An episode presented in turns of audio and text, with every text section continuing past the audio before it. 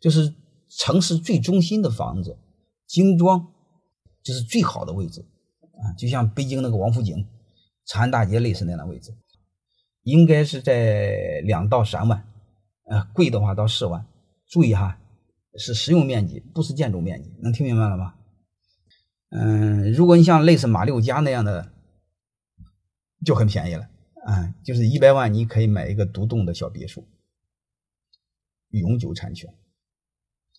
马六甲那个城市也是非常好的，很很适合生活的一个城市，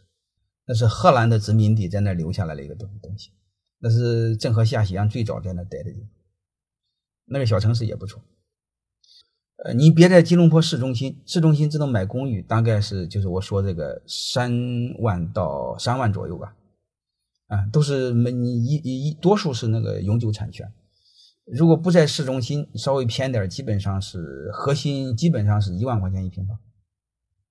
实用面积，大概就这样。房子这个我就聊到这儿，好吧？